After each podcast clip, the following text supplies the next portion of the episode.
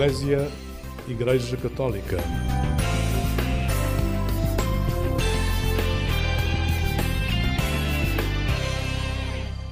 Olá, muito bom dia, bem-vindo a esta emissão do programa Eclésia da Igreja Católica, aqui na Antena 1 da Rádio Pública. Hoje trazemos até si duas reportagens diferentes sobre uma iniciativa das servas de Nossa Senhora de Fátima e uma espécie balanço, por assim dizer, das nossas Jornadas Nacionais de Comunicação Social. Fique desse lado para descobrir o que é. Para já, começo ao som da música. São os Anima Christi e o seu tema Um Dia Encontrei-te.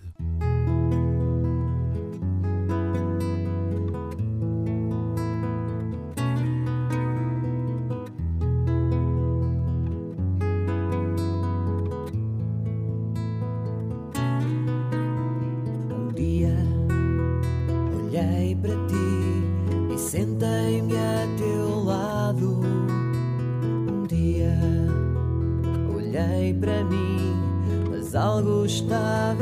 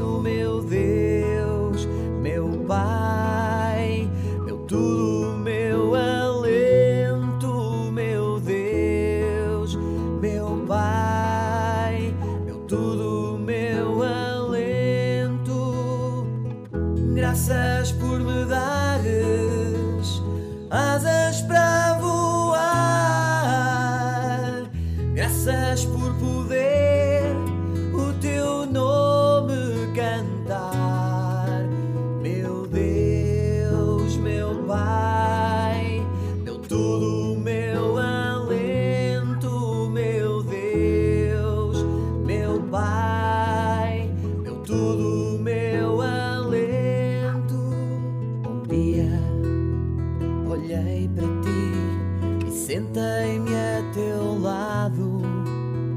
Um dia olhei para mim, algo havia mudado. Toquei o mar, ergui as mãos ao céu, cheio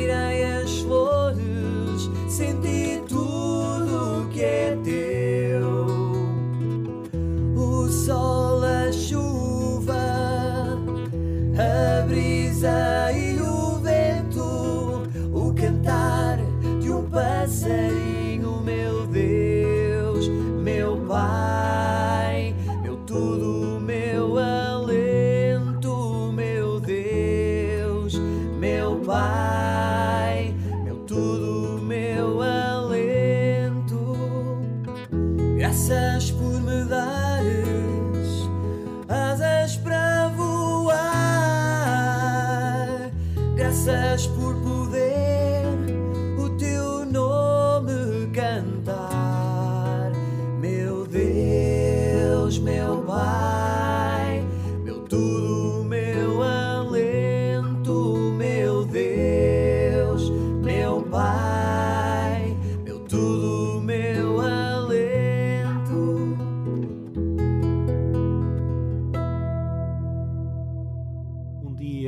Encontrei-te dos Anima Christi a embalar esta emissão do programa Eclésia da Igreja Católica, aqui na Antena 1 da Rádio Pública. Uma oração em forma de música também para assinalar este domingo, um dia tão especial para todos os católicos. A nossa emissão vai agora até a Casa de São Mamed, em Lisboa, onde as servas de Nossa Senhora de Fátima inauguraram um espaço Luísa Andaluz, Centro de Conhecimento. Este é um local de projetos e realizações interligado com o conhecimento das obras fundadas e geridas por Luísa Andaluz, bem como da congregação que esta portuguesa fundou e continua o seu legado. O jornalista Henrique Matos foi ao encontro da irmã Mafalda Leitão. O que é que vai surgir neste espaço que é a vossa hum, casa? É, exatamente, Henrique. Essa, essa frase é mesmo importante porque a nossa casa que há, há vários anos que, que, vamos dizendo que gostamos de abrir as nossas as portas das nossas casas a todas as pessoas. Iniciamos as comemorações do centenário de fundação da congregação, que vai acontecer a 15 de outubro de 2023, e começamos a 23 de setembro por um dia especial. E que é que é o quando Luísa Luz chega ao Carmelo onde, onde deixa Vacóis em Pamplona em Espanha onde a sua irmã vivia e, e, onde ela vai percebendo, onde ela podia entrar há, há sete anos para o Carmelo, e onde ela vai percebendo que Deus a chama a fundar a congregação. E desse dia, de 23 de setembro a 2 de outubro, ela vai percebendo isto claramente, de uma forma espiritual muito intensa. Por isso escolhemos este dia, este dia para iniciar as comemorações de centenário. E no dia 24, então, abrimos a porta desta casa a todas as pessoas, à cidade de Lisboa e a, e a quem quiser vir fora da cidade. E, e como o Henrique dizia, é mesmo a nossa casa. Portanto, nós vivemos aqui, continuamos a viver aqui. Nesta casa é a sede do Governo Geral. é aqui que estão também sediadas muitas outras estruturas da congregação. e, mas é uma casa muito grande e, portanto, fazia todo o sentido continuarmos. Foi uma casa que sempre foi partilhada com todos, desde que Luizana Luz adquiriu em 1934. Foi casa de retiros, foi sede dos cursos de cristandade, foi. De, das jornalistas, creio eu também, creio que não estou a dizer errado. E, e, depois, com o evoluir da congregação, nós fomos acabando por ocupar toda a casa e agora chegou a altura de novamente reorganizarmos a casa.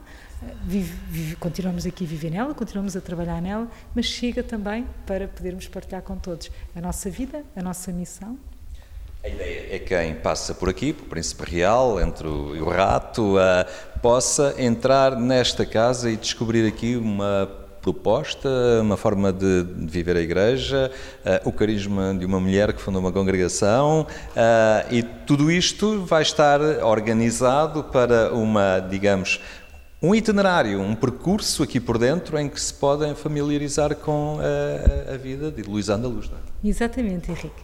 Rua da Escola Politécnica, número 100, até não foi de propósito, mas um acontecimento engraçado, ser no ano do centenário abrirmos a porta número 100 da Rua da Escola Politécnica e aquilo que, que aqui temos por trás diz um, isso, exatamente o que o Henrique disse. Um, é, não queríamos abrir a nossa casa só por abrir, nem, nem só um espaço bonito, porque é um palacete do, do final do século XIX de Lisboa e só por si é bonito ver.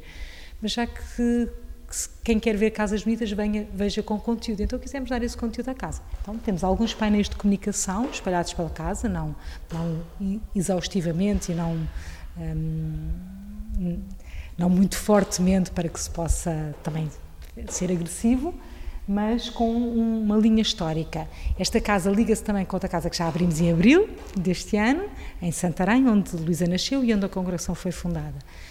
Aí quisemos dar muito o toque da, da espiritualidade e, e, e, de uma casa onde a vida de Luísa, porque quando ela nasceu e era a casa dos pais, toda a sua linha de vida. Aqui, como é a casa que ela comprou para ser a sede da congregação e do noviciado, um, quisemos dar este toque da vida dela, de, portanto, este painel da linha histórica, de uma Luísa fundadora, de uma Luísa, uma mulher empreendedora, de uma mulher ativa, de fundadora de obras, da congregação e das obras inerentes a ela, e é um pouco isso que vai acontecer nos painéis. Pronto, aqui temos já um, duas, só para, para vermos, está, está em montagem, portanto, são só os dois que estão a aparecer agora.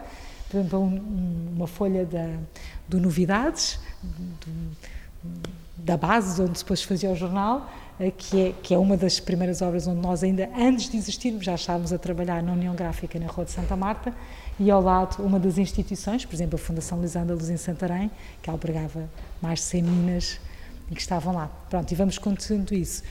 Portanto, como o Henrique estava a dizer muito bem, entramos na escadaria, temos algo, temos, podemos ver a casa por este circuito, subir a escadaria, vir a esta biblioteca expandida pelos, pelos diversos salões do Palacete e onde podemos estar, onde podemos pura e simplesmente estar, passar, ver, ver a comunicação ou um, poder requerer a casa para algum evento, para alguma reunião, para algum, para algum momento de, de de, convívio também, ou de, ou de formação. E onde do outro lado, nós estamos aqui no Salão Nobre, do outro lado do salão vamos, vamos crescendo nesta linha histórica e temos aquilo que a congregação é hoje, é?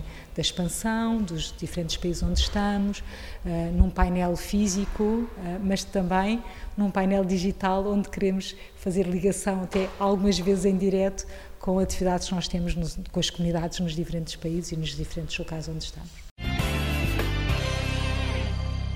Luísa Andaluz Centro de Conhecimento fica na Casa de São Mamed, no número 100 da Rua da Escola Politécnica, em Lisboa. Para saber mais sobre esta iniciativa, sobre este projeto, o jornalista Henrique Matos conversou com a irmã Mafalda Leitão.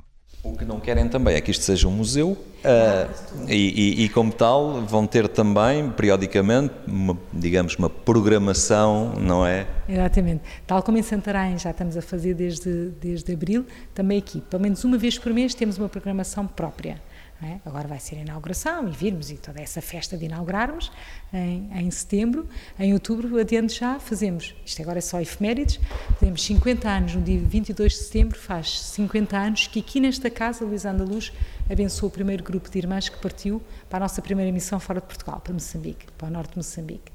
E, e, vamos ter esse momento aqui em ligação com quem está em Moçambique. No dia 23 vai ser lá, no dia da chegada delas vão ter uma atividade e vamos fazer ao contrário, vamos nós aqui receber um, online também essa atividade. Portanto, esta vai ser isto, depois vamos acompanhar com outras coisas, com alguma pequena exposição de alguns objetos da época, de alguma comunicação focada na época. E vamos ter. Mas isso, por isso depois vão estando atentos, que isto nas redes hoje está tudo, e é só seguirem-nos e está lá. Um, somos uma comunidade religiosa e esta casa tem também dois espaços muito importantes, tem outros espaços, mas tem outros espaços muito importantes que são duas capelas, a capela e o quarto onde Luísa viveu desde que chegou esta, comprámos a casa em 34 até morrer em, em 1973. E também é, é visitável, mais reservado, mais de silêncio, só mesmo para quem quer estar lá e fazer dele um seu momento de estar e de oração e de, e de momento mais espiritual. E também a capela que fica aqui contigo aos salões, onde também, também tem uma outra sala pode ser usada mais multiuso, com alguma ligação ao nosso jardim. Também um espaço um pouco mais reservado, mais para grupos que queiram, que queiram vir aqui ter um encontro, um, um não vou dar ideias, mas sei lá, um encontro de, de catequese que querem estar um dia de retiro ou de fazer, que nós já fazíamos. É? Esta casa sempre acolheu muita gente, mas era assim de uma maneira menos organizada e agora queremos fazer de uma forma mais organizada. Para saber mais sobre o novo espaço Luís Andaluz Centro Conhecimento, pode consultar o seu site em www.lacc.pt. Bom dia para si que acompanha esta emissão do programa Eclésia da Igreja Católica. Fique desse lado. Vamos agora ouvir a família missionária Verbum Dei com o tema Tu serás tenda de encontro.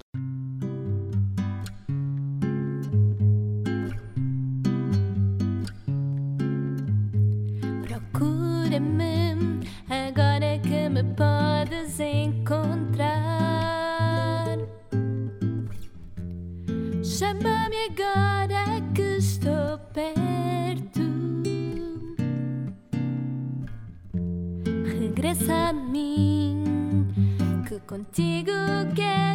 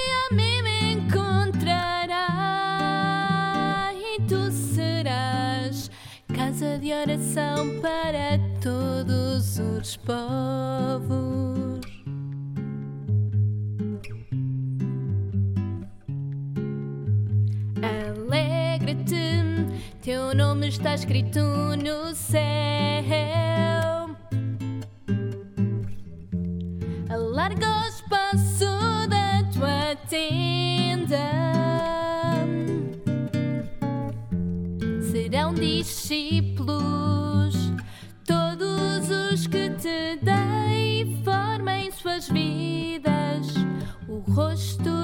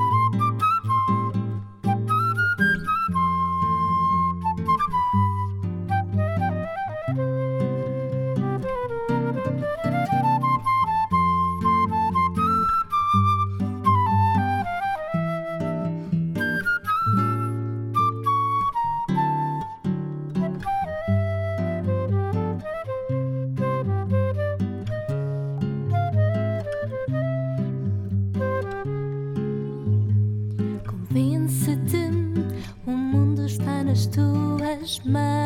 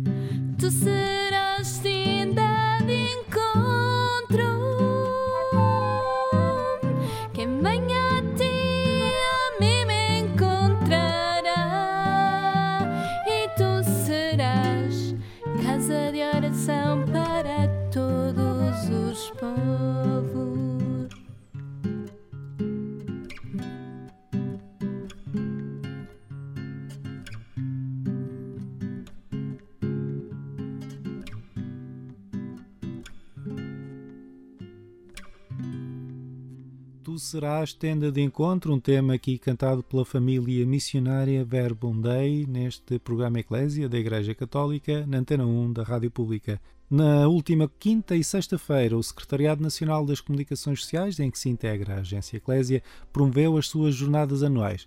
Este ano conversamos sobre o desafio de comunicar a Jornada Mundial da Juventude.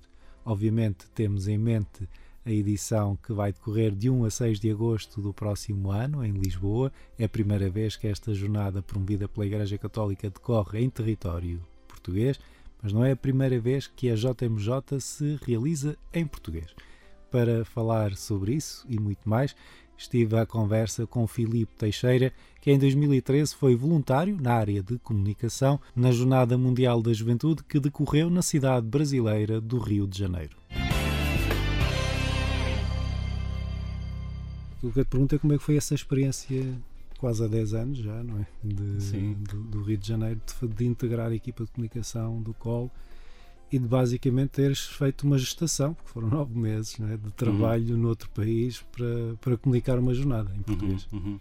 Bem, eh, acima de tudo foi uma surpresa, não é? Uma surpresa para mim, em primeiro lugar, eh, e depois uma surpresa também para aqueles que, que- que estavam comigo, até na Pastoral Juvenil, etc., eh, pela dimensão e pelo contexto de tudo isto, não é?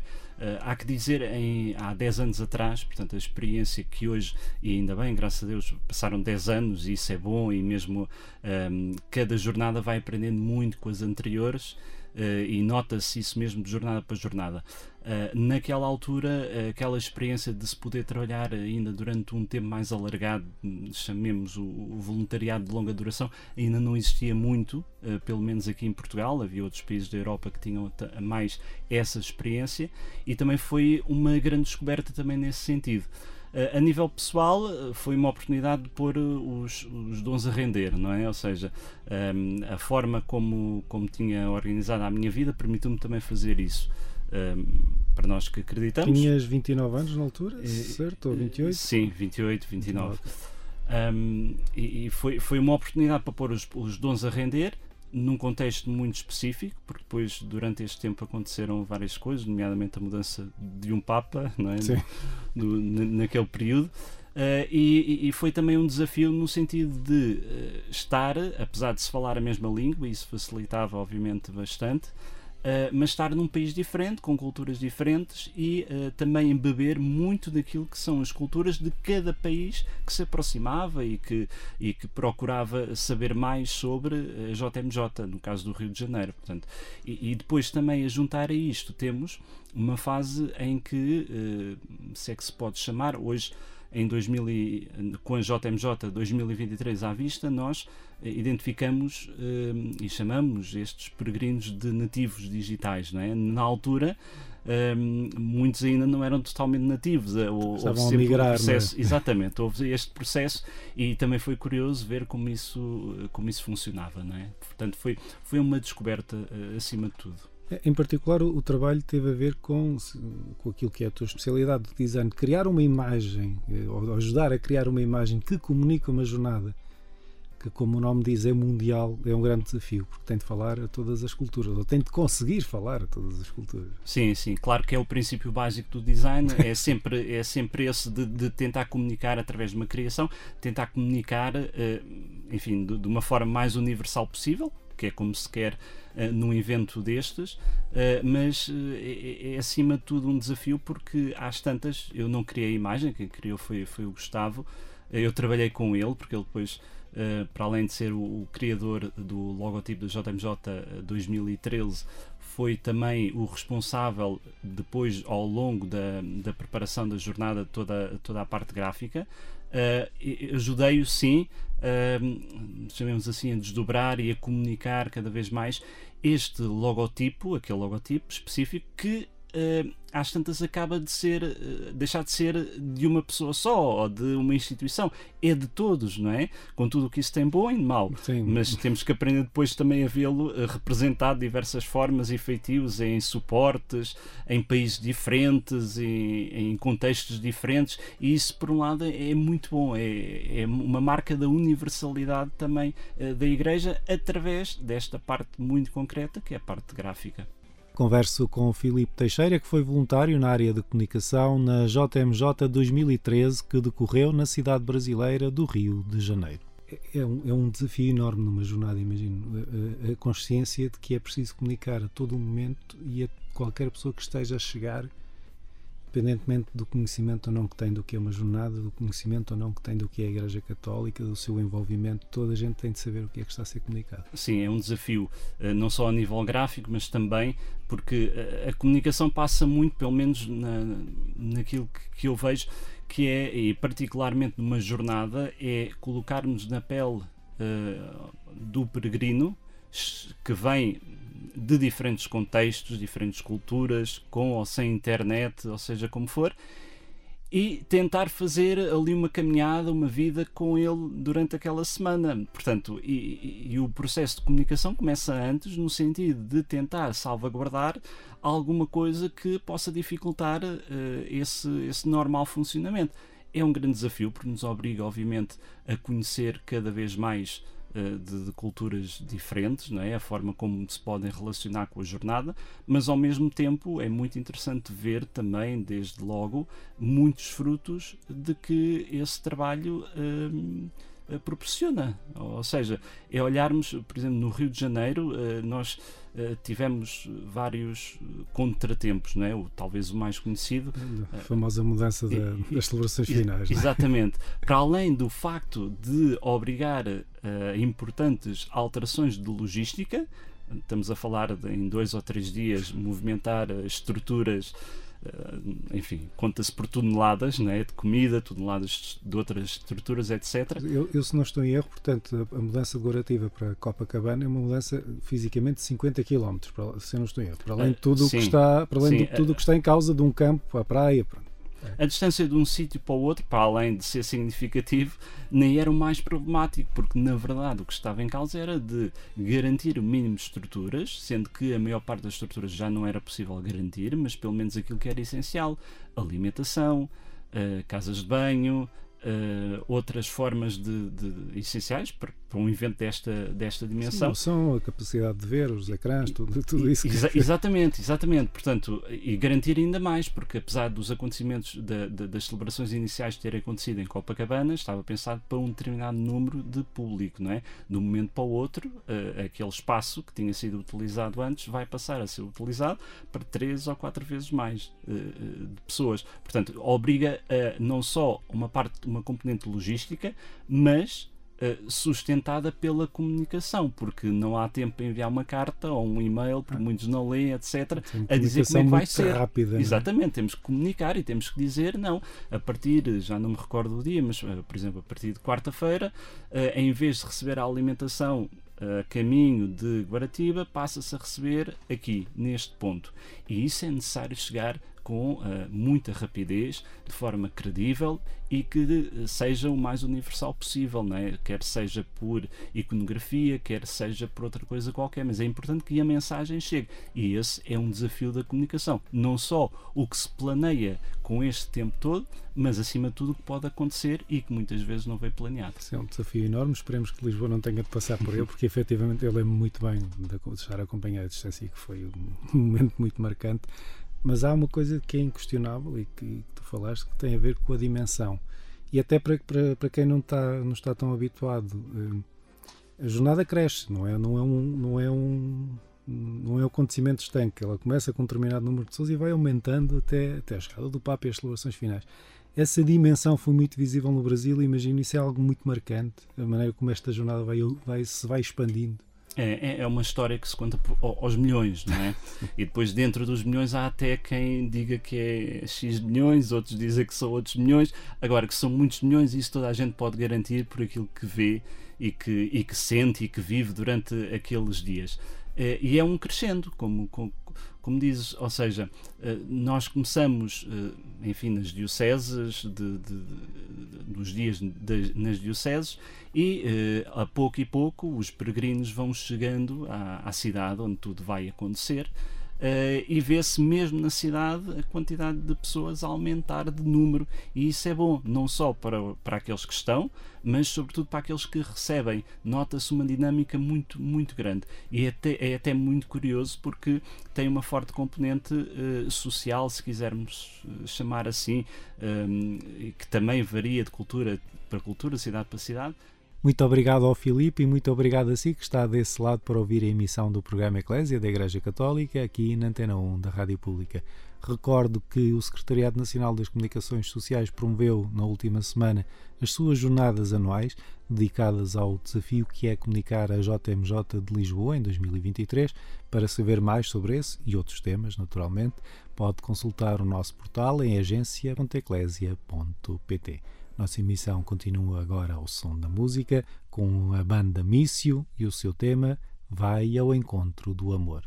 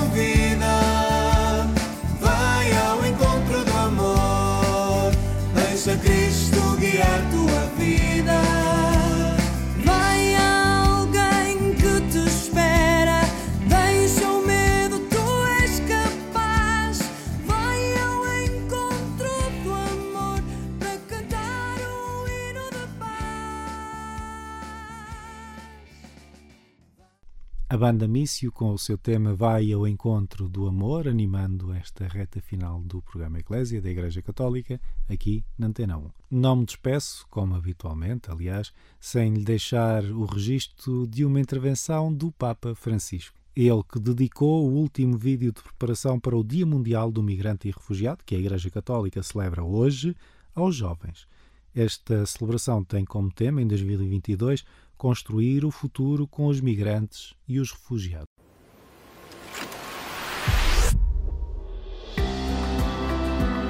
Futuro. Futuro. O futuro começa hoje e começa por nós. Não podemos deixar às próximas gerações a responsabilidade pelas decisões. E os jovens devem ser protagonistas deste novo começo. Em questo novo início. Com estas palavras do Papa Francisco, chega ao fim esta emissão do programa Eclésia aqui na Antena 1. Eu sou Otávio Carmo, jornalista, estive consigo ao longo dos últimos minutos. É sempre um gosto estar deste lado. O espaço da Igreja Católica volta à sua companhia na madrugada de quarta para quinta-feira, pouco depois da meia-noite. Até lá, despeço-me com votos de um santo domingo e uma vida feliz.